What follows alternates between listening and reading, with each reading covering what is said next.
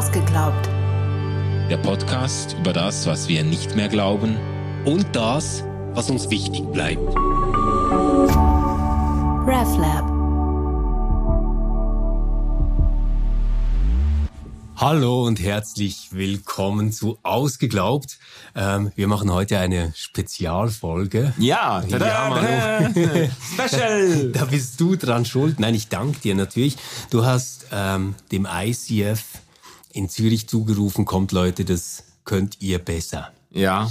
Hintergrund ist eine Predigt, die Leo Bicker, der Gründer und Hauptpastor und CEO ähm, des ganzen Ladens, äh, gehalten hat. Es ging darum, äh, wie Gott eigentlich zu dieser Queerness, zu LGBTIQA steht. Mhm. Und du hast da eigentlich äh, keinen Baustein seiner Predigt auf dem anderen gelassen und das sehr differenziert aber auch ganz klar äh, kritisiert.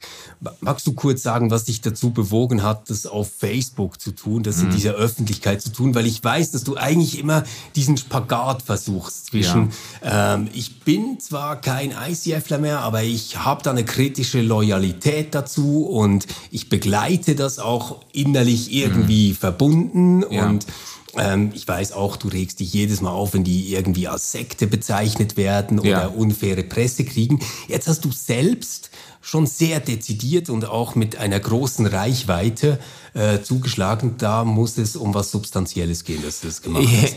Ja, obwohl es war nicht meine Absicht zuzuschlagen. Äh, ähm, ich, äh, ähm, ich habe tatsächlich noch große Sympathien und nicht nur Sympathien, sondern ich bin ja auch mit ICF Basel, die äh, Gemeinde, die ich selber 15 Jahre lang mitgeleitet äh, und geprägt habe, bin ich noch sehr verbunden. Ich gehe dort immer wieder in Gottesdienst, ich habe dort immer mal wieder gepredigt, ich habe dort einige meiner besten Freunde bis heute ähm, und fühle mich da wirklich auch sehr verbunden. Deshalb betrifft mich das ja auch mm. irgendwie, wenn dann äh, von höchster Stelle, sage ich jetzt mal, im ICF äh, Movement ähm, solche Statements gemacht werden. Das betrifft mich irgendwie. Das ist so, ich könnte, wenn das jetzt in einem anderen Gemeindeverband oder so passieren würde, dann äh, würde ich mich vielleicht nicht veranlasst fühlen, jetzt hier äh, öffentlich groß auszuholen und, und mich kritisch dazu in Stellung zu bringen.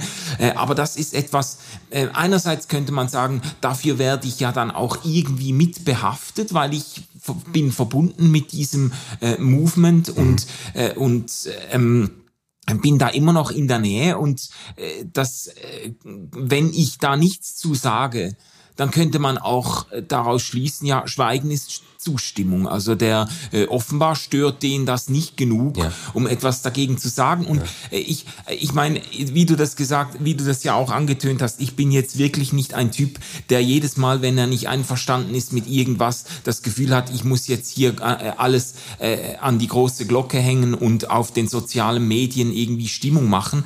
Aber da habe ich wirklich das Gefühl gehabt, da wird die Lebensrealität von, von queeren Menschen einfach so strategisch verpasst. Und da werden eben auch, das, äh, darum geht's ja dann auch heute, äh, da werden auch theologisch Dinge so durcheinander gebracht. Und das ist irgendwo insgesamt einfach keine, äh, keine gesunde Art, mit, mit, mit gesellschaftlichen, mit Gegenwartsfragen umzugehen und auch biblisch und theologisch damit zu ringen. Deshalb, mhm. äh, da habe ich mich sehr dran gestört und, äh, und versucht eigentlich eine Response zu schreiben, die nicht alle Brücken abbrennt. Das ist nicht meine mhm. Absicht. Ich, ich habe das ja auch geschrieben. Ich finde auch, du hast das wirklich ähm, an diesen Stellen jeweils sehr bedacht formuliert. Ja. Also man, man kann nicht sagen, du hast auf die Person gespielt. Nein, das, das wollte ich auch nicht. Auch, auch überhaupt nicht auf die Institution. Und deswegen habe ich auch vorgeschlagen, dass wir das hier unbedingt aufgreifen sollen, weil ich finde, es geht ja im Kern eigentlich darum, dass du sagst, das ist schlechte Theologie, was da passiert ja. ist. Ja. Und ähm, du hast auch konkrete äh, Vorwürfe formuliert, die diese schlechte Theologie begründen. Mhm. Geh mal deinen Titeln entlang. Das eine ist ein rigoroser Biblizismus. Ja. Wir, wir können nachher auch gerne noch über Biblizismus sprechen und was mhm. du damit genau meinst. Dann sagst du, es geht um einen Kulturkampf, der geschürt wird. Mhm. Ähm, und es wird Wirklichkeit verleugnet. Ja. Ähm, jetzt haben wir hier mal drei Kriterien auf diese Predigt, wo du sagen würdest, deswegen ist es schlechte Theologie. Mhm. Du führst das alles auch sehr differenziert aus. Ähm, mein Vorschlag für unser Gespräch heute war ja, komm, ähm, wir machen jetzt nicht das Spiel, dass wir Leo Bicker und dem ICF erklären, wie dumm sie sind, sondern wir versuchen stattdessen mal Rechenschaft abzulegen, wie wir denken, dass gute Theologie geht. Ja. Also weil ich auch nicht denke, dass die dumm sind. Ich habe viele äh, im ICF auch in Zürich viele hochintelligente und vor allem auch viele hochempathische, menschenfreundliche, äh, leidenschaftliche Menschen kennengelernt, mit denen ich auch heute noch gut unterwegs bin. Also das, ja. äh, das wird ihnen auch nicht gerecht auch werden. Die Zustimmung unter deinen Post. Also es sind ja auch viele ICFler, ja. die jetzt froh sind und die aufatmen und sagen, danke, hast du das so, ja. so klar gesagt. Ja, und was ich noch sagen will, einfach bevor wir da loslegen, ähm, eben äh, gute Theologie, also mir geht es, ging ging es jetzt nicht darum zu sagen, es ist schlechte Theologie, weil meine Positionen nicht geteilt werden. Weißt du, das, das ist nicht, was ich meine. Das wäre ja dann auch eine unglaublich, äh, also natürlich eine unglaublich selbstverliebte und arrogante Art, Theologie in gut und schlecht einzuteilen. Mhm. Gute Theologie ist jene Theologie, die mit mir übereinstimmt. Oder das, ja. das würde ich auf keinen Fall sagen wollen. Es gibt, ich glaube, es gibt gute, äh, sehr gute Theologie, äh, die in eine völlig andere Richtung geht, als ich sie denke, die mit, mit meinen Positionen äh, fast an jedem Punkt im Widerstreit ja, ist. Ja. Aber es ist eben doch gute Theologie, weil sie bestimmte, ich sage jetzt mal, methodische Kriterien oder bestimmte Haltungen äh, teilt. Auch Prozesse die, und Verfahren, ja, oder? Ja, Hat. genau, ja. Die, die ich für, für entscheidend finde. Aber da halte. sprichst du jetzt was an, wo ich denke, da müssen wir wirklich anfangen mit. Ja. Weil die Gefahr ist ja ein bisschen, ähm, dass man jetzt sagen könnte, gute Theologie ähm, sind gute Positionen. Ja. Ähm, und das halte ich für sehr gefährlich. Ja. Weil dann könntest du quasi sagen, eigentlich ist mir der Weg völlig egal, wie du da hinkommst. Ja. Hauptsache am Schluss ähm, willst du politisch oder gesellschaftlich oder dogmatisch mhm. dasselbe mhm. sagen wie ich. Ja. Das, das wäre ja dann selbst eigentlich ein sehr totalitärer Zug. Ja, das ist so Bekenntnistheologie dann, oder ja, so quasi, genau. äh, solange du, du musst einfach übereinstimmen ja. mit äh, diesem oder jenem Bekenntnis äh, oder dieser konfessionellen äh, äh, Verlautbarung, dann ist es gute Theologie. Genau. Aber Und man, das meinen wir, glaube ja, ich, beide nicht. Wir überhaupt nicht. Weil, nein. Ähm, ich, ich gebe jetzt mal ein Beispiel für einen Schluss, den ich zwar gut finde, aber eine Theologie, die dahinter steht, die ich katastrophal finde. Mhm. Ähm, in der Debatte um die Ehe für alle mhm. gab es ein äh, naturalistisches Argument. Und also, die haben dann auch, wie ich und wie du, gesagt, ja, das ist gut, dass es Ehe für alle gibt. Mhm. Ähm, das sollen die Kirchen unterstützen. Und das ist ja noch keine Theologie, das ist eine Meinung. Genau, das ist eine ethische Position. Und wenn man jetzt nachfragt, äh, weshalb, mhm. warum, nenne mir Gründe, dann kommt Theologie ins Spiel. Und äh, deswegen, es geht nicht um das Urteil, sondern es geht um die Gründe, um die Struktur, genau, ja. um, um die Form, wie etwas Geltung bekommen ja. soll. Und jetzt, jetzt bringe ich ein Beispiel, wo ich finde, guter Schluss, schlechte Theologie. Also ja, wir mhm. sind für Ehe für alle. Warum? Ja, man hat auch im Tierreich äh, gesehen, ah, ja. dass ähm, es homosexuelle Tiere gibt. Also ist das natürlich. Mhm. Und wenn es natürlich ist, dann ist es Gott gewollt und dann kann es nicht schlecht sein. ja, genau. ja, aber das ist ein ziemlich verbreitetes Argument. Ja, mir, mir kommen jetzt nur irgendwelche, wie heißen die, äh, Gottesanbeterinnen oder weiß ich, irgendwelche Insekten in den Sinn, da, wo, wo irgendwie die, die Weibchen, die, die Männer Spinne, nach dem Geschlechtsakt umbringen genau. oder irgendwie so. Das ist auch ganz natürlich, aber eine ziemlich schlechte Idee. Genau. Oder hast du mal gesehen, was Katzen mit Vögeln machen, oder? Ja, ja. genau. Ja, und ähm, da, da würde jetzt ähm, für mich zum Beispiel äh, das Kriterium eine Rolle spielen, ist dieses Argument ähm, nachvollziehbar? Ja, das Argument ist nachvollziehbar, mhm. oder? Also wir verstehen, was jemand sagen will, wenn er das sagt. Mhm. Ähm, also von dem her mal gut. es mhm. ist allgemein verständlich und man kann sich dazu verhalten. dann das, das zweite wäre, beruht es auf Grundsätzen, die wir auch in anderen Fällen anwenden möchten. Mhm.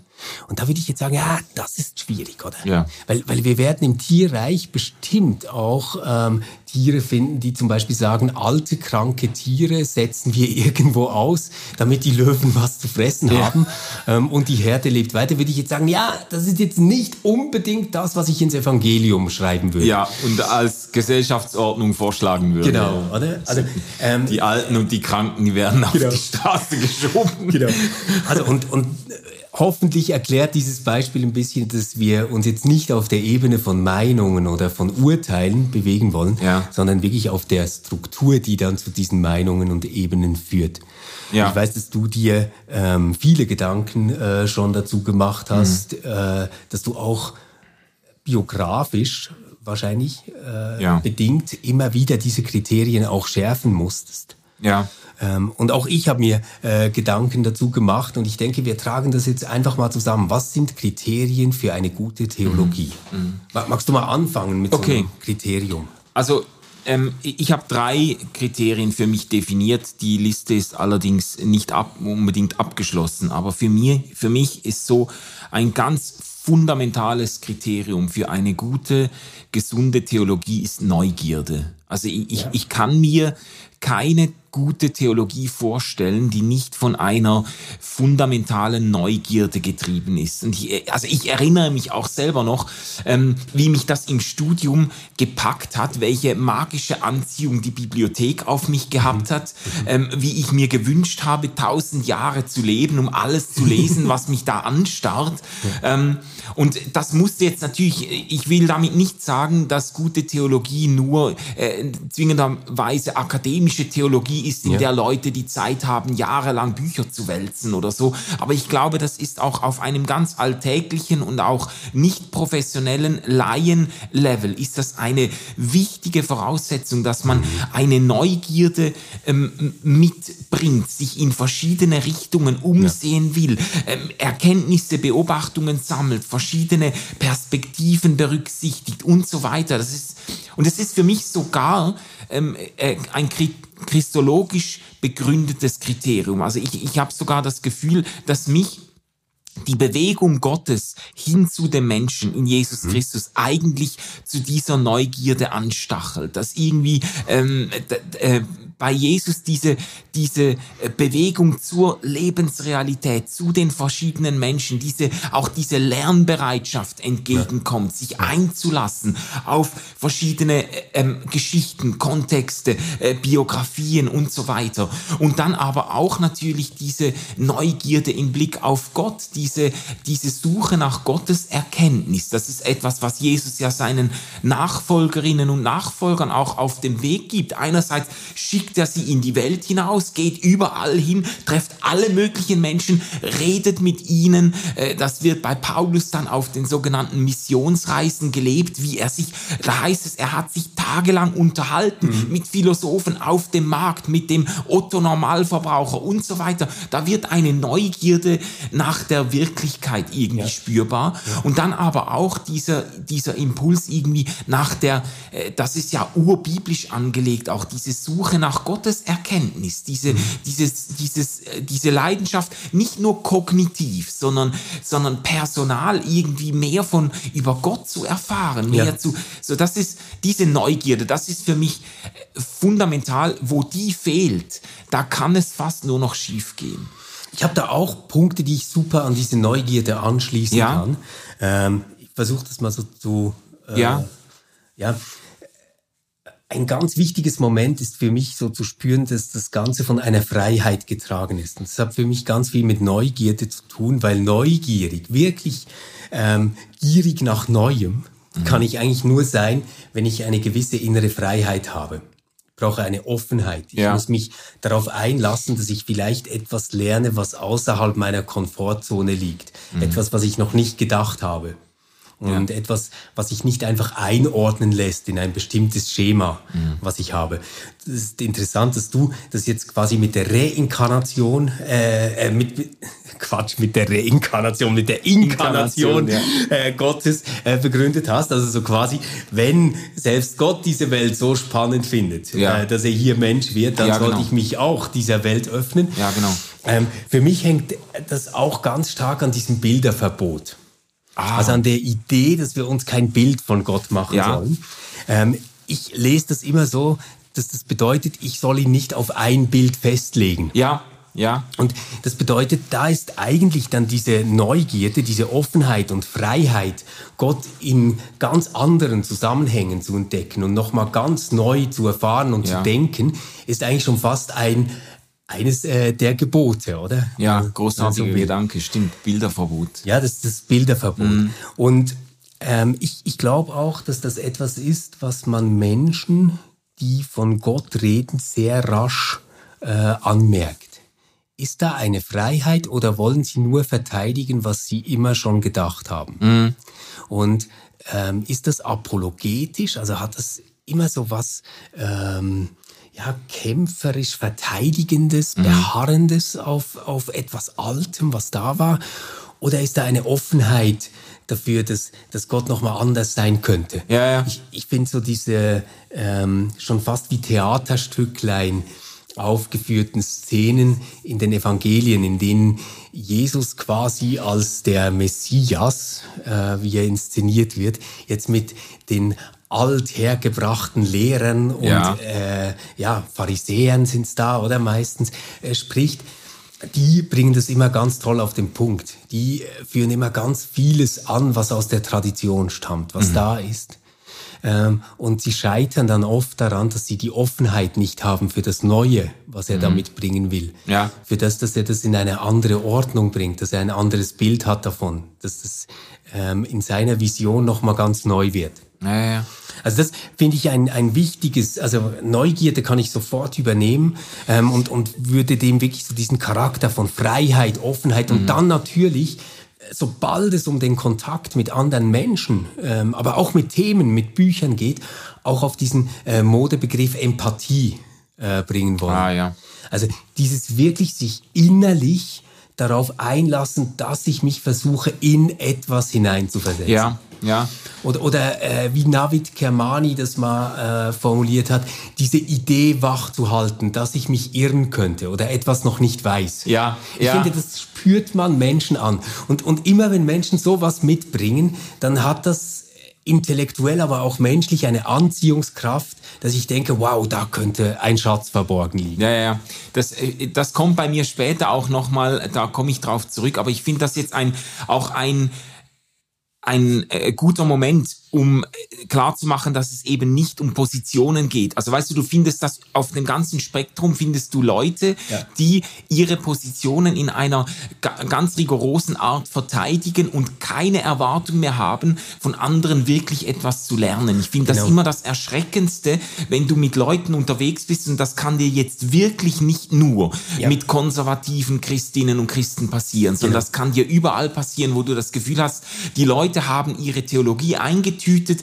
die haben das auf Flaschen gezogen äh, und da gibt's eigentlich nichts mehr dran mhm. zu rütteln. Und das hat auf mich dann immer äh, so intelligent und eloquent jemand auch sein kann. Das hat etwas Abstoßendes, genau. weil, weil ich genau. einfach denke, ja, aber und, und gleichzeitig hat es für mich etwas Faszinierendes, auch wieder in verschiedene Richtungen, wenn Leute bereit sind, ähm, noch einmal irgendwie neu aufzubrechen. Mhm. Weißt du, das, das hast du, äh, es gibt Leute, die irgendwie von mir aus ähm, ganz äh, liberal und äh, multikulturell, multireligiös unterwegs waren und dann durch irgendwelche Erfahrungen so eine, eine, eine Jesus-Frömmigkeit entwickeln. Ja. Ich finde das, äh, ich finde das faszinierend, genauso ähm, wie wenn, wenn äh, Leute oder Leute zum Beispiel, die irgendwie ähm, äh, die ganz klar jetzt so methodisch äh, überzeugt sind, also Wunder und solche Sachen gibt's nicht mehr und dann irgendwie durch Auslandaufenthalt in Südamerika oder weiß ja, ich wo ja. auf Pfingstler stoßen und dann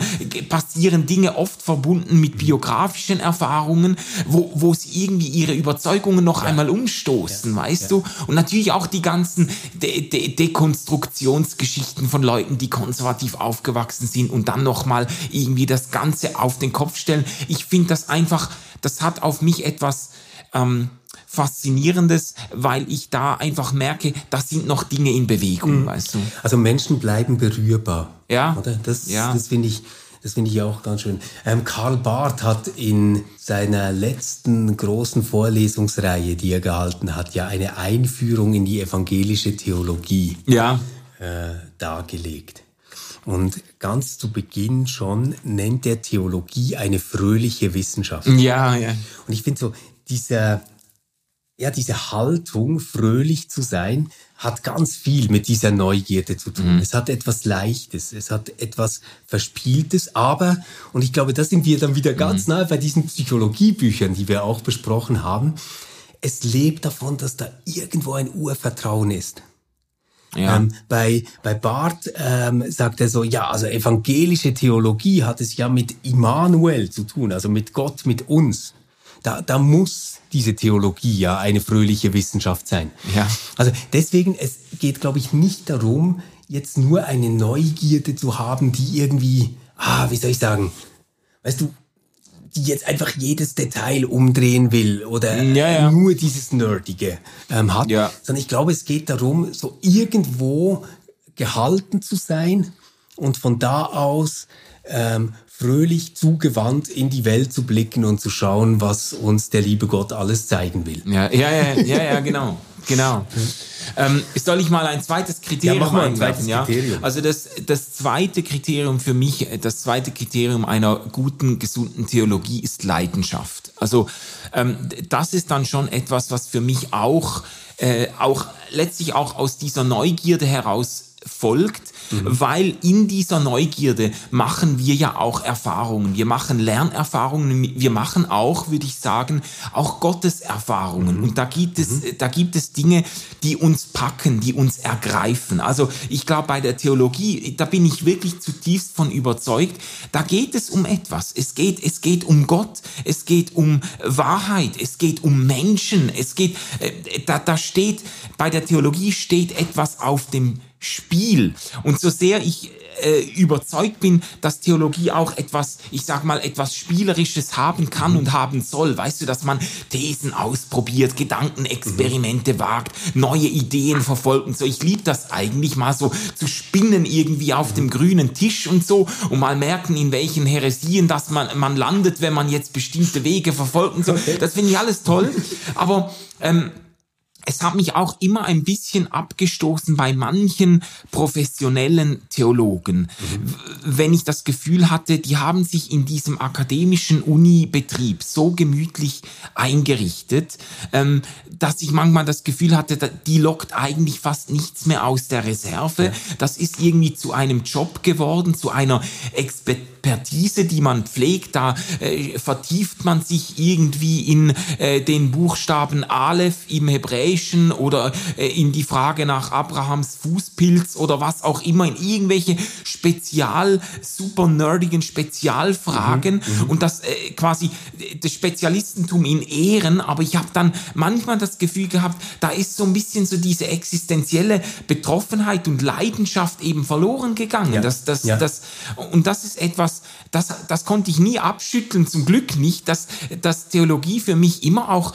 wirklich ganz real um große Fragen sich dreht, um die es sich lohnt zu streiten und zu kämpfen, gepflegt. Und ich sage dann im dritten Teil noch was äh, zum, zur Art der Auseinandersetzung oder im dritten äh, Merkmal gesunder Theologie für mich. Aber äh, es lohnt sich, äh, da zu streiten und es geht auch um Dinge, weißt du, nicht nur um Dinge, die ich mir da auf dem Tisch zurechtgelegt habe und da ein bisschen was von Bart und da und ein bisschen Tillich und so und mir das dann zusammenköchle und finde, ja, das ist doch es hübsch geworden, ja. sondern es geht ja auch um Dinge, die mir gar nicht verfügbar sind, ja. weißt du, um Dinge, die, die haben sich mir erschlossen, da hat sich mir ein bestimmtes Bild von Gott, haben sich bestimmte Erfahrungen, haben sich mir so aufgedrückt, dass sie mich äh, auch existenziell ausmachen, dass ich sie gar nicht so einfach mal zur Disposition stellen kann. Bei aller, das ist dann so auch ein bisschen ein, nicht ein Widerspruch,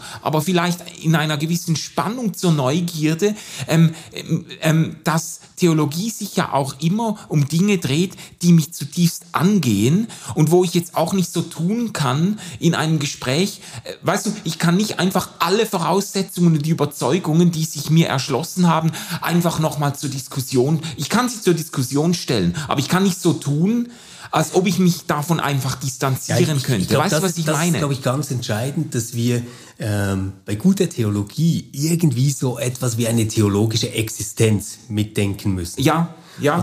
Ähm, also das, das, was du Leidenschaft nennst, dieses Involviertsein, mhm. ähm, das steht auch für mich nicht im Widerspruch gegenüber guter, auch gegenüber guter akademischer äh, ja. Theologie. Nein. Denn ich, ich glaube, eigentlich kommt alles, äh, wie auch in guter Philosophie, da würde ich genau dasselbe sagen, mhm. davon, dass man verwundert ist. Ja. Man ist zunächst mal irgendwie verwundert darüber, dass die Welt ist und nicht nichts oder mhm. äh, dass da ein Glaube ist, der mich hält oder ja. was auch immer. Ja. Es, es, gibt einen Ausgangspunkt, der wahrscheinlich immer eine Verwunderung mhm. äh, darstellt. Und von diesem Ausgangspunkt her ähm, spreche ich dann über Gott und über die Welt, aber natürlich immer dazu, um mich selbst überhaupt zu verstehen. Ja. Und deswegen ist das eine existenzielle Frage, wenn man mhm. Theologie treibt. Und ich glaube auch, dass ähm, dort, wo Theologie zu einem Fach wird, zu dem man sich oder zu einer Wissenschaft wird, zu dem man sich äh, quasi in Aussagesätzen probehalber versuchen kann, ist es dann eigentlich schon sehr nahe so an einem sophistischen äh, Verständnis. Ja. Ne? Also man, man probiert einfach mal aus, wie das klingt, aber es hat nichts mit mir zu tun. Nein, ich glaube, wenn wir wirklich theologische Sätze sagen, dann berühren diese Sätze ja immer irgendwie das Gottesbild, das Menschenbild und letztendlich damit das Selbstverständnis dessen, der spricht. Ja, ja, voll. Und, und, und darunter, und das finde ich so schön an deinem Begriff Leidenschaft, äh, leidet man wirklich auch. Mhm. Also es ist eben eine Aussage über Gott zu machen, hat dann immer sehr viel damit zu tun, ähm, wer ich bin oder welches Bild ich von mir auch in die, in die Welt werfe und aus was ich mich sehen und verstehen will. Ja, genau. Ja. Genau. Ja, hey, ich habe ich hab, ähm, dazu äh, vielleicht eine kleine Ergänzung noch. Ich glaube, ähm, dass das auch wirklich so vielleicht eine meiner größten Veränderungen vom Theologieverständnis war, äh, das ich selbst durchgemacht habe. Ich glaube nicht mehr, dass Theologie etwas ist, das man in einem quasi cleanen Verfahren ähm, als reine Systematik irgendwie mhm. aufbauen kann, sondern ich glaube, dass Theologie substanziell davon lebt, dass man es selbst auch mit Gott zu tun hat. Ja. Also so ähm, diese eine Richtung ist, dass wir in der Theologie natürlich äh, über Gott sprechen. Mhm. Wir, wir sagen Sätze über Gott. Und das hat ja immer die Gefahr, lächerlich zu sein. Mhm. Irgendwo, oder? Also man spricht über etwas, was man jetzt wirklich nicht im Griff haben kann, was ja. ein Gegenstand von Aussagen sein kann. Mhm. Ich glaube aber, dass das wie zusammenhängt, dass wir auch mit Gott sprechen. Also ich, ich glaube, dass gute Theologie ohne Gebet zum Beispiel kaum geht. Mhm, ja. Also was immer dann Gebet sein mag. Ja. Ja. Gebet mag ganz, ganz, aber, aber wo, wo wir diese Berührbarkeit für Gott nicht irgendwie kommunikativ haben, ist dann das Reden über Gott eigentlich letztendlich ein Reden wie über eine Idee oder ja. im schlimmsten Fall sogar über einen Gegenstand. Ja, das ist doch in dem Büchlein von Karl Barth, spricht er doch von diesem Oberlicht. Das ist doch eine, stimmt, stimmt. Das eine dieser ähm, äh, ähm, entscheidenden äh, Perspektiven, die er einnimmt auf die christliche Theologie, dass er sagt, Theologie kommt nicht aus ohne dieses Oberlicht. Und das, er ja. hat sogar ein Kapitel, wo er über das Gebet spricht. Also ja, das, äh, stimmt, genau. Äh, das ist für ihn auch ganz, ganz fundamental. Ja, das finde ich, finde ich sehr, das finde ich eine super Ergänzung oder ähm, ähm, äh, Zuspitzung auch. Es, es geht um etwas, es geht um Gott, es geht um mich und das ist, das ist einfach mehr als Gedankenakrobatik oder äh, auch mehr als einfach äh, eben akademisches Glasperlenspiel oder was auch immer. Äh, da da geht's um etwas. Ja, genau. Ja.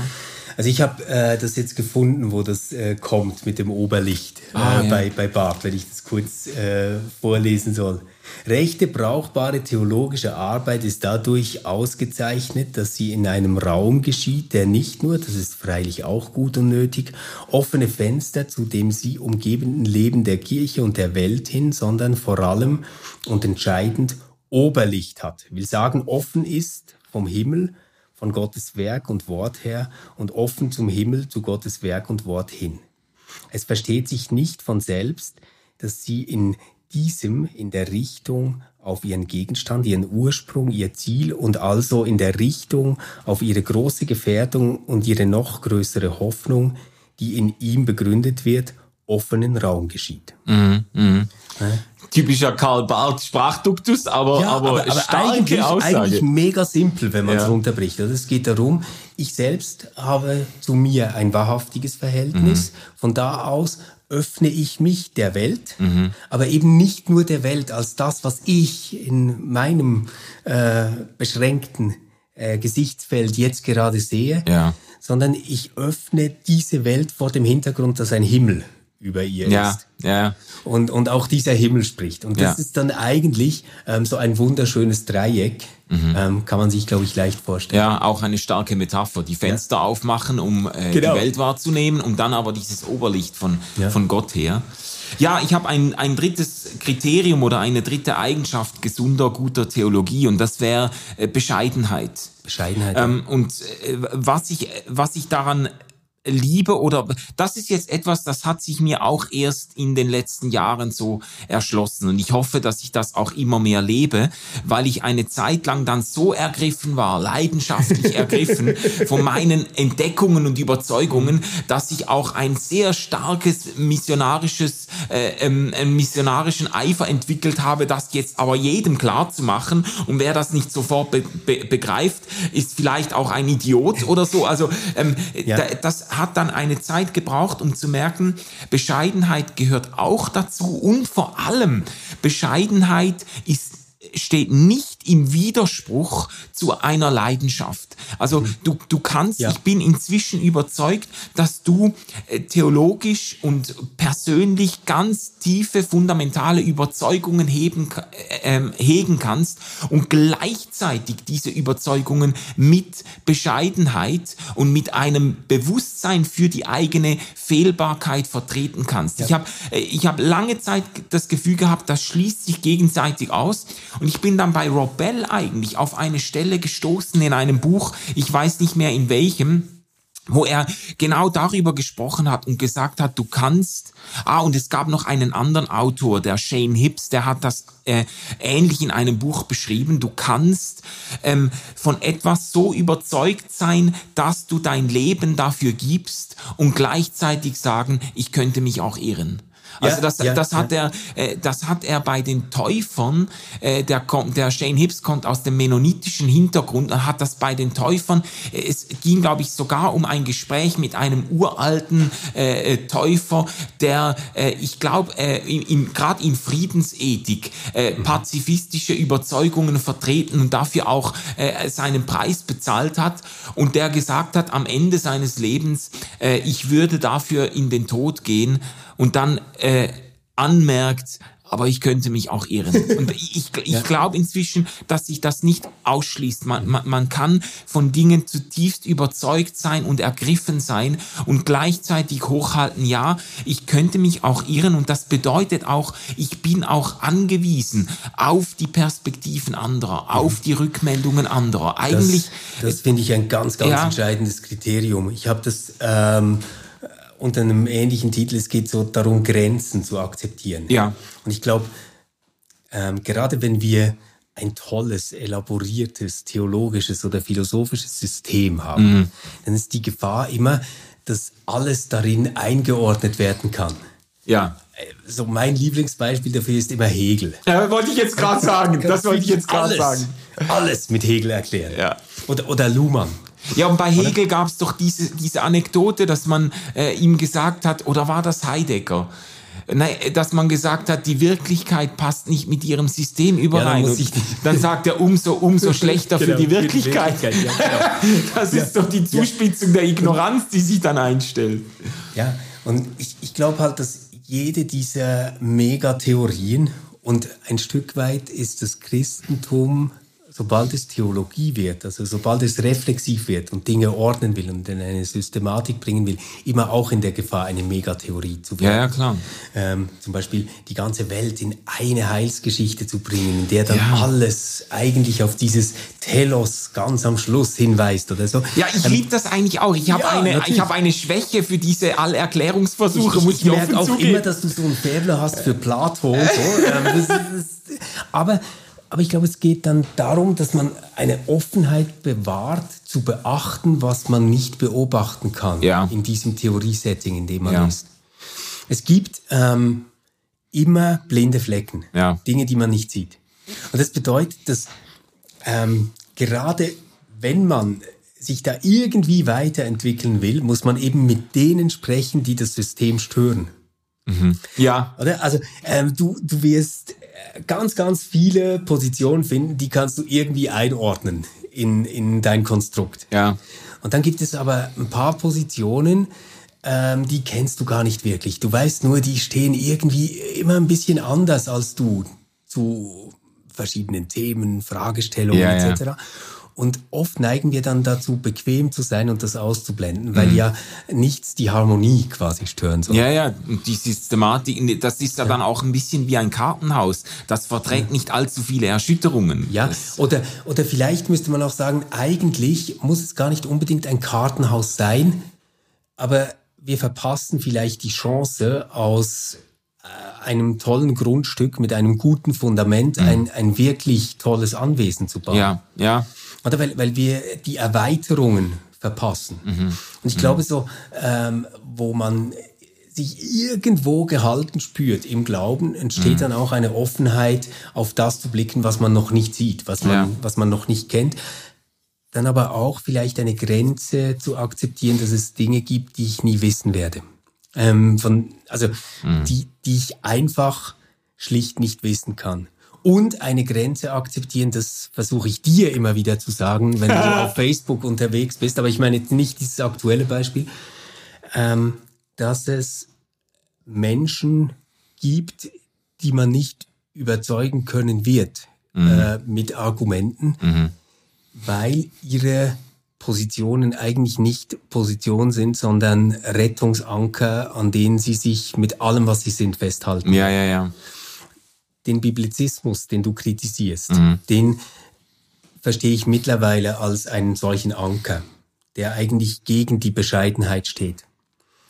Ähm, der Biblizismus suggeriert auf irgendeine Art und Weise immer, dass es das Wort Gottes gibt und dass ich vor der Entscheidung stehe, mich entweder an das Wort Gottes zu halten oder an irgendwelche menschlichen Interpretationen.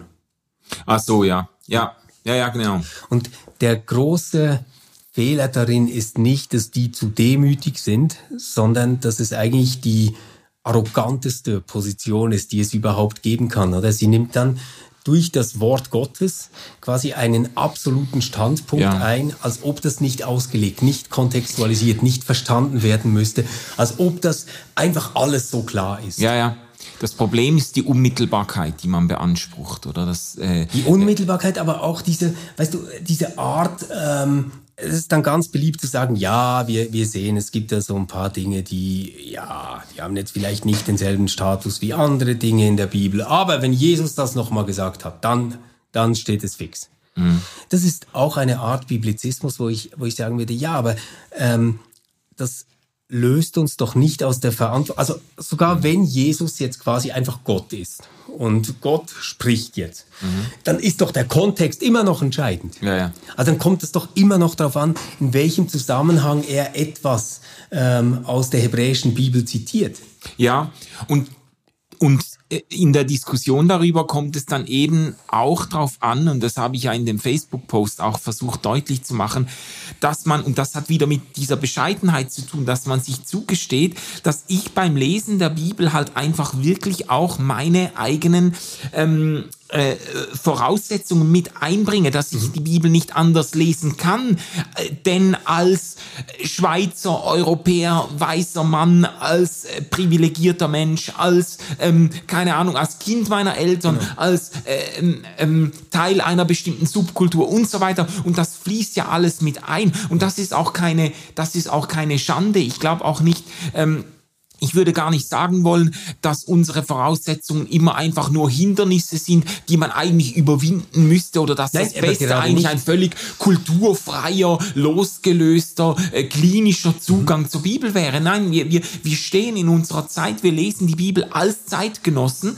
ähm, müssen uns aber dessen auch bewusst sein und die eben die Bescheidenheit mitbringen zu sagen, ich bin eigentlich angewiesen darauf, auch mit anderen zusammen diese Bibel zu lesen und zu hören, wie andere das verstehen und zu merken, hey shit, ey, ich habe den Text schon hundertmal gelesen, schon 30 Mal darüber gepredigt ja. und mir ist das noch nie aufgefallen. Mir, mir ja. ist das, das ist mir wirklich jetzt, äh, um hier mal eine Lanze für feministische Theologie ja. zu brechen. Lustig, gerade das, das ist mir wirklich so gegangen, immer wieder. Es, es gab ein, es gab zum Beispiel ein sensationelles Büchlein äh, von äh, Lutz, von diesem Berner Neutestamentler, ja. Ulrich Lutz, äh, Zankapfelbibel. Da, da ging es um ganz verschiedene hermeneutische Zugänge zu einem bestimmten Text. Und der, die feministische Auseinandersetzung mit diesem Text, es ging, glaube ich, um die Speisung der 5000 oder so, das war für mich der Eye-Opener schlechthin, weil, weil die, die äh, Frau, die das ausgelegt hat, ich weiß nicht mehr, wer das war,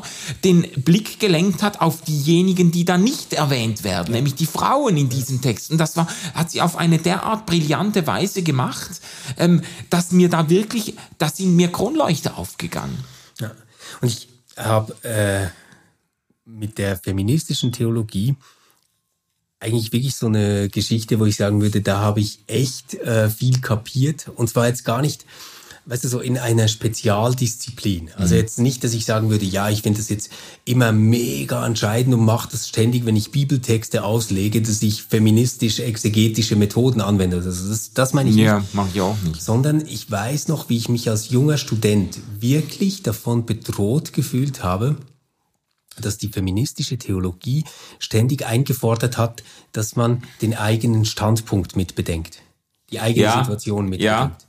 Ich habe immer gedacht, ja, also ist doch letztendlich scheißegal, wer ich bin, weil ich muss ja nur wissen, was da steht. Ja, ja, so, ja, so ja, quasi, genau. Oder?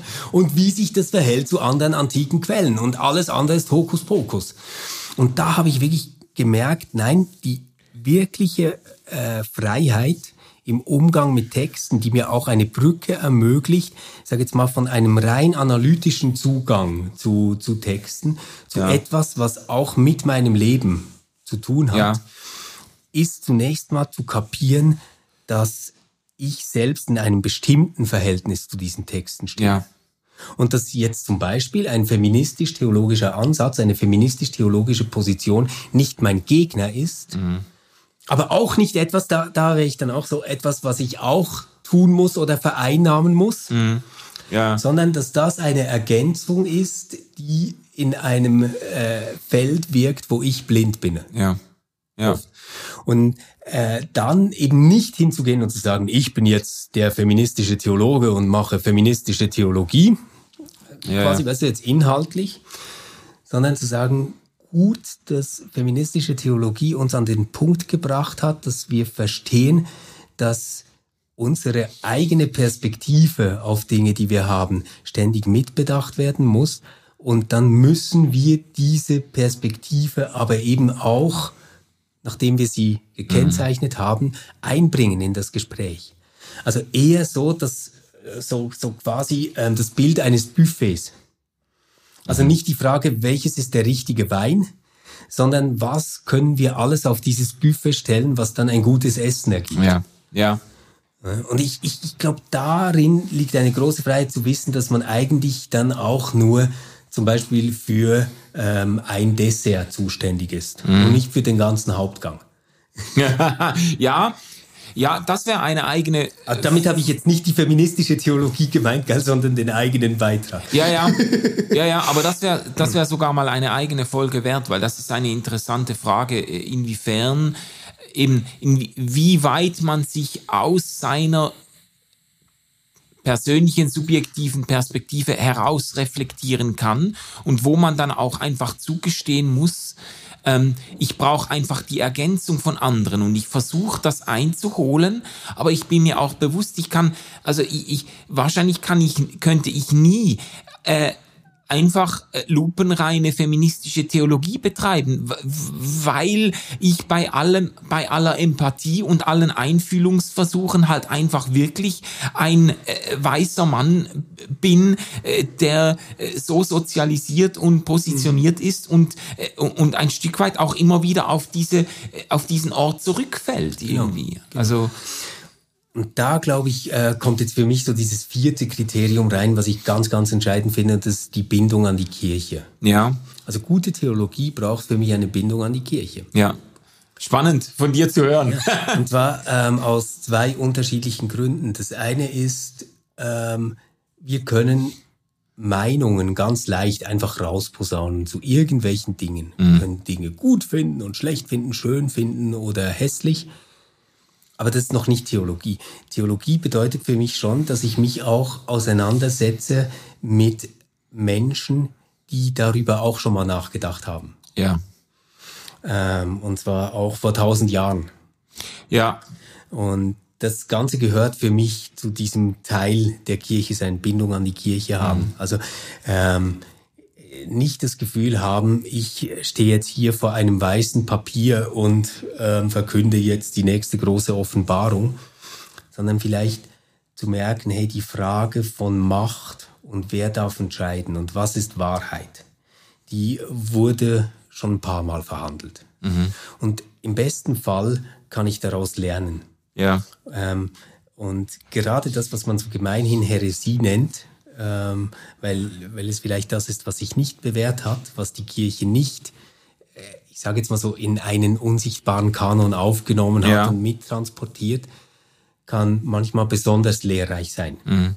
um, um zu wissen, wo man nicht abbiegt. Das ist so das eine. Und das andere ist aber auch, ich finde, ähm, gute Theologie braucht ein Bewusstsein dafür, dass ich das nicht alleine tue, was ich da mache. Ja, genau. Sondern, dass ich Themen, Fragestellungen bedenke, die ganz viele Menschen betreffen, die zur Kirche gehören, aber dass auch ganz viele Menschen jetzt gleichzeitig mit mir über solche Dinge nachdenken mhm. und ergänzen, was ich nicht sehe und wissen, ja. was ich nicht weiß. Ja. Das äh, wirklich so, äh, ja, das klingt jetzt ein bisschen Habermaßmäßig, aber ich meine damit quasi wirklich Kirche als einen Diskursraum, der jetzt geschieht, der aber eine ganze Geschichte mitnimmt. Also ja.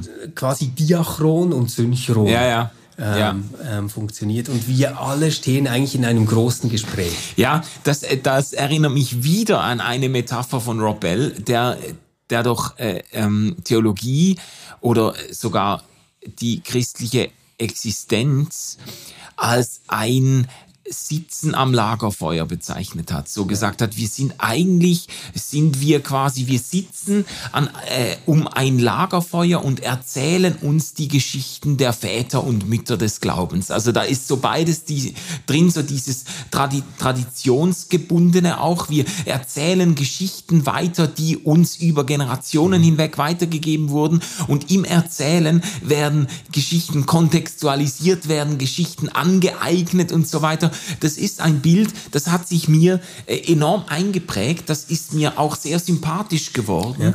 ähm, weil es nicht einfach äh, diese, es ist eben nicht einfach eine Beliebigkeit von äh, im Sinne von ja, jeder erzählt halt seine, er findet seine eigene Geschichte, jeder hat sein eigenes Narrativ und strickt sich seine Welt zusammen. Ich mache äh, mir meine Welt, wie die, wie die, wie sie mir gefällt, sondern es ist so, wir sind eingebunden in eine Gemeinschaft. Wir, wir sitzen am Lagerfeuer, wir erzählen uns Geschichten, ähm, die uns überliefert wurden, die uns geprägt haben, die uns äh, äh, geformt haben und so. Aber es ist auch etwas Dynamisches dabei. Wir geben ja. die eben weiter, wir geben ihnen eigene Worte und so. Also das, es gefällt mir sehr gut, dieses Bild. Und, und ich glaube, das hat auch ganz viel damit zu tun, dass gute Theologie, also eine an die Kirche angebundene Theologie, ähm, sehr viele Nachfragen hat.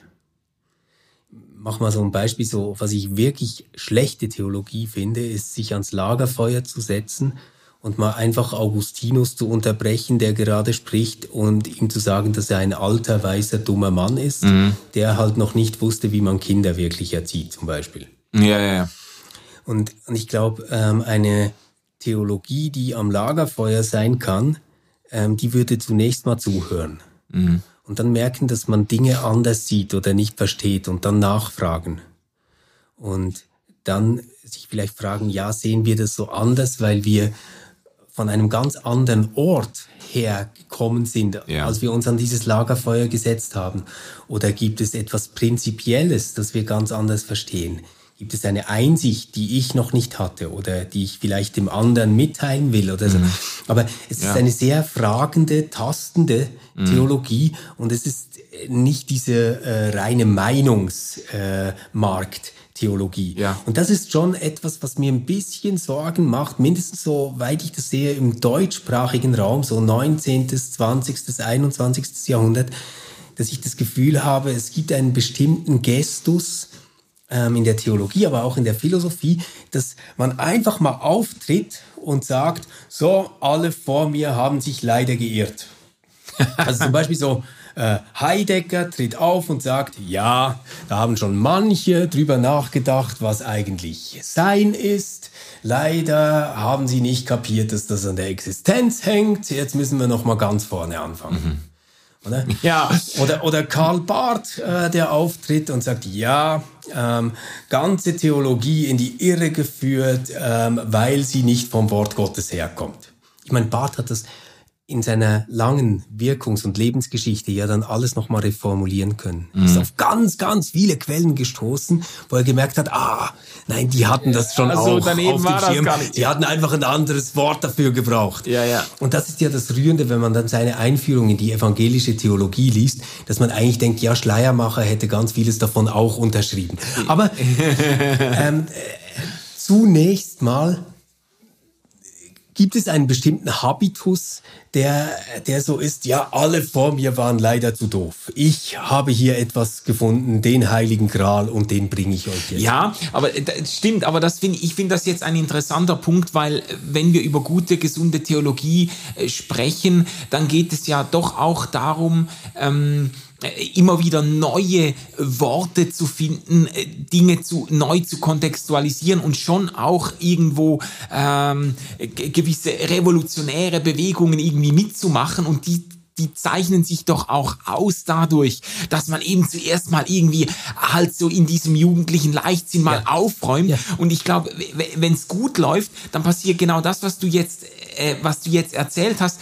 Dann merkt man dann in zweiter Instanz, oh okay, ja, ähm, so daneben war das gar nicht. Oh, da kann ich ja viel mehr lernen von, äh, de, dass diese Motive, die mich da antreiben, die finden sich ja schon genau. in der Geschichte und genau. so. Ähm, und also zumindest, wenn es auf einem guten Niveau passiert. Es gibt auch so dieses, ähm, wie heißt der Markus Gabriel, der da als junger Philosophie-Shootingstar auftritt und sagt, ja, so in die Kamera grinst, die 2500 Jahre Philosophiegeschichte, die lagen alle falsch. Genau. Die haben genau. sich alle geirrt. Genau. Und da denke ich, ja, du bist einfach ein kleiner verwöhnter Schnösel, der, äh, der, der irgendwie, äh, der, der, sich da einen Namen macht mit. Aber, wenn aber es ist natürlich so, du musst viel weniger rezipieren und lesen, wenn sich alle geirrt haben vor dir. ja, und das, das würde ich halt sagen, das wirklich ein Kriterium guter Theologie ist halt, ähm, dass man irgendwie diese Neugierde, mit der du ja. angefangen hast, bewahrt und sagt, es könnte aber irgendwo schon mal was gedacht worden sein,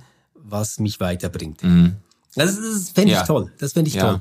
Und, und nicht einfach alles in Bausch und Bogen zu verwerfen. Ja. Und, und zum Beispiel so Fragen wie personale Gottesvorstellung. Mhm. Das ist doch keine Frage, die man mit Ja oder Nein beantworten kann. Sondern das, äh, das muss man doch auf einer Ebene diskutieren. Ähm, was nützt die? Was bringt die?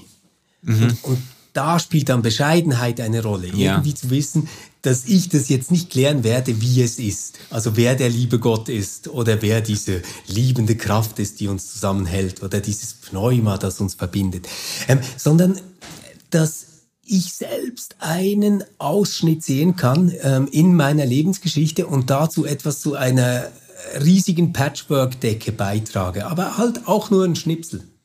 Ja. Und das kann einem aber dann auch diese Freiheit und Gelassenheit geben. Mhm. Es ist so in meinem Bild ähm, ist Theologie eine Patchwork-Decke, wo ähm, irgendwo eine Mutter Teresa ist ähm, mit mit ihrer äh, Praxis, die sie ja. gelebt hat, mit ihrem Nachdenken darüber, was sie gemacht hat, aber auch ein David Friedrich Strauss und auch die Leute aus dem Bengelhaus und mhm. auch ein Karl Barth und ein Pannenberg und ähm, yeah. eine Dorothee Sölle und, und ganz, ganz viele andere yeah. Menschen, die darüber gedacht haben und die, die vielleicht nicht mal was aufgeschrieben haben, aber die ihren Ausschnitt dazu beigetragen yeah. haben. Und das, das, das Ding am Schluss ist eine Buntheit und eine Vielfalt, ähm, von der wir wirklich nur ein kleines Stücklein dazu beitragen werden. Und das ist ja dann auch wieder eben diese Bescheidenheit, das merke ich jetzt auch gerade, wenn du erzählst, das geht mir natürlich irgendwie ans Ego, weil man sich doch irgendwie doch wünscht, so ein bisschen den großen Wurf landen zu können, so ein mhm. bisschen zu erklären, ja, jetzt äh, ziehen wir mal eine große Schneise und so. Und, äh, und man muss da einfach auch rauszoomen und, und die, äh, die Ehrlichkeit haben zu sagen, ja, das, ähm, das wird schlussendlich, wenn es irgendwie ein kleiner Faden ist in diesem Teppich, der das ja. Christentum trägt, dann ist schon, dann ist schon viel gewonnen. Also und, genau. Äh, also und vielleicht ja. um, um nochmal auf unseren Ausgangspunkt zurückzukommen. Ähm, du hast diesen sehr differenzierten Facebook-Post gemacht zu dieser Predigt ja. von Leo Bicker. Ich glaube, die Frage, ähm, in der sich Leo Bicker in dieser Predigt auseinandersetzt, ist halt eine sehr, sehr gefährliche Frage. Ähm, wenn ich wissen will, wie Gott zu einem Thema steht, mm. ja. dann ähm, bin ich vielleicht nicht mehr dran, die Decke zu weben, sondern dann baue ich eigentlich ein Fundament. Da muss ich ein Fundament gießen. Mm. Da muss ich wissen, so ist es und so steht es fest. Jetzt und es war schon immer so und es wird so sein für alle Zeit. Mm. Das Gefährliche ist, dass man dann über ein Thema in einer Absolutheit sprechen muss, die nicht mehr zulässt, dass ich die davon betroffenen Menschen und ihre Lebenswirklichkeiten und ihre Lebenswelt überhaupt einholen kann. Ja. Wenn etwas einen unbedingten Anspruch hat, dann kann ich die einzelne Biografie, das einzelne Leben darin eigentlich nicht mehr würdigen. Und ich glaube, das ist dann vielleicht auch eine Spitze die die Evangelien immer wieder gegen die Theologie setzen. Also vielleicht auch ein Stück weit gegen Paulus. Mhm. Weil diese Jesus-Stories schon immer wieder so aufgebaut sind, dass es überraschend ist, wie viel persönliche Zuwendung und wie wenig Verkündigung, Dogmatik und Wahrheit in diesen Begegnungen passiert. Ja, ja, also nur um kurz einzuhaken, also ich glaube, es passiert Wahrheit, aber in einem ganz existenziellen, äh, existenziellen relationalen Sinne passiert, äh, die, die Geschichten transportieren Wahrheit, weißt du, das, äh, äh ja, natürlich. aber, aber nicht, äh, du meinst jetzt quasi, es werden nicht propositionale Wahrheiten verkündigt, es wird quasi nicht, eben gerade nicht einfach richtig und falsch eingeteilt für alle Zeiten. Ähm, also ich, ich, ich mache ja. ein ganz konkretes Beispiel. Jesus wird gefragt, ist dieser Mann blind, weil seine Eltern gesündigt haben oder weil er gesündigt hat? Ja. War ein großer Streit damals innerhalb der gängigen Theologie. Ja. Quasi gibt es sowas wie eine Erbschuld, die bis ins achte Glied gerecht mhm. wird oder ist das vorbei? Äh, ja. Widersprechen sich ja auch ähm, die, das, das Gesetz und die Propheten ein ja. Stück weit. Und das hat die Theologen umgetrieben. Und das, was jetzt Jesus tut, und das finde ich eben so geil, er liefert nicht eine Antwort darauf. Mhm. Er sagt nicht, ähm, ja, also manchmal ist es so, manchmal ist es anders. Oder der hat das gesagt und der hat das gesagt, wir wissen es nicht. Mhm. Sondern Jesus wendet sich diesem einzelnen Menschen zu und sagt, der ist blind, damit Gott seine Größe jetzt an ihm zeigen kann. Mhm. Und er ist danach eben nicht mehr blind. Ja. Und das ist vielleicht etwas, womit Theologie immer rechnen muss, dass ähm, sie selbst durch das, was Gott tut, noch einmal überboten wird. Ja, ja, sehr schön. Mhm. Ja. Das muss uns vielleicht immer wahnsinnig skeptisch machen, wenn uns jemand sagen will, was Gott über eine Sache denkt. Weil ich glaube, Gott denkt, mindestens wenn ich ihn von den Evangelien her versuche zu verstehen, mhm. ganz, ganz wenig über Dinge. Und hat ganz, ganz viel mit Menschen vor. Mhm. Und das gehört dann vielleicht auch so ein bisschen zu dieser Bescheidenheit, die Theologie ja, haben muss. Absolut. Und ich finde das auch ein großartige äh, Zielgerade jetzt unseres Gesprächs zu sagen, eine gesunde Theologie ähm, rechnet damit, dass sie von der Wirklichkeit Gottes äh, radikal überboten wird genau. oder in den Schatten gestellt wird genau. oder wie auch immer, dass man, dass man einfach irgendwann froh ist, dass Gott noch mehr ist und etwas anderes, als man sich selber ausgedacht ja. und zusammengeschrieben hat. So, das, äh, das finde ich ein, äh, das ist eine äh, sehr schöne und ich glaube auch eine heilsame Perspektive. Ja. Wunderbar.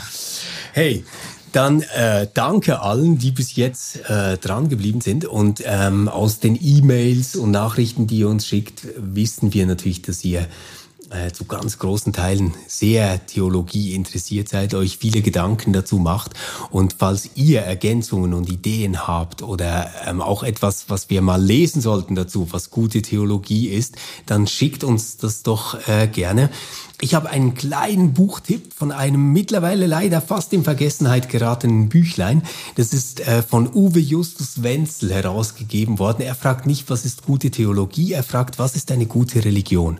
Und viele unterschiedliche Stimmen aus mhm. ganz unterschiedlichen Hintergründen haben darauf geantwortet. Ähm, herzlicher Lesetipp, Uwe Justus Wenzel, was ist eine gute Religion? Und ähm, dann wirklich etwas äh, habe ein bisschen daraus vorgelesen, äh, Karl Barth Einführung in die evangelische Theologie. Aus zwei Gründen ganz interessant. Erstens, er liefert ein Panoptikum, er schafft total witzige Verbindungen, ja. ähm, bringt Worte an Stellen, wo man dacht, was, was hat das jetzt damit zu tun?